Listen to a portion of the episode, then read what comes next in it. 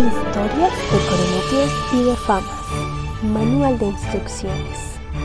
Instrucciones para subir una escalera.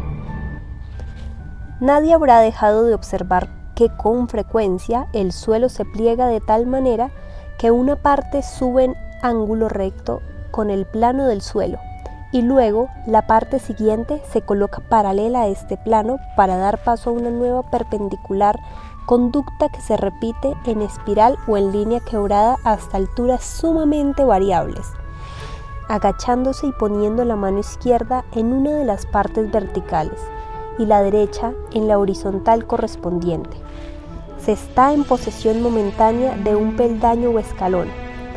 Cada uno de estos peldaños, formados como se ve por dos elementos, se sitúa un tanto más arriba y más adelante que el anterior, principio que da sentido a la escalera, ya que cualquier otra combinación producirá formas quizá más bellas o pintorescas, pero incapaces de trasladar de una planta baja a un primer piso. Las escaleras se suben de frente, pues hacia atrás o, de costado resultan particularmente incómodas.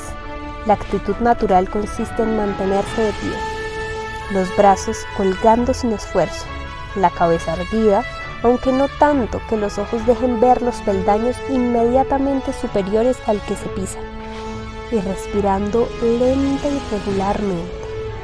Para subir una escalera, se comienza por levantar esa parte del cuerpo situada a la derecha abajo, envuelta casi siempre en cuero o gamuza, y que salvo excepciones, cabe exactamente en el escalón.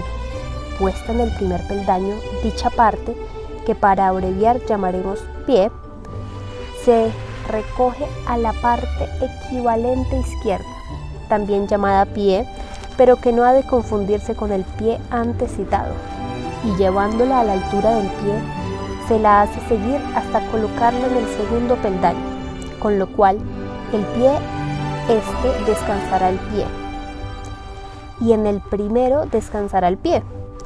Los primeros peldaños son siempre los más difíciles, hasta adquirir la coordinación necesaria. La coincidencia de hombre entre el pie y el pie hace difícil la explicación. Cuídese especialmente de no levantar al mismo tiempo el pie y el pie. Llegado en esta forma al segundo peldaño, basta repetir alternadamente los movimientos hasta encontrarse con el final de la escalera.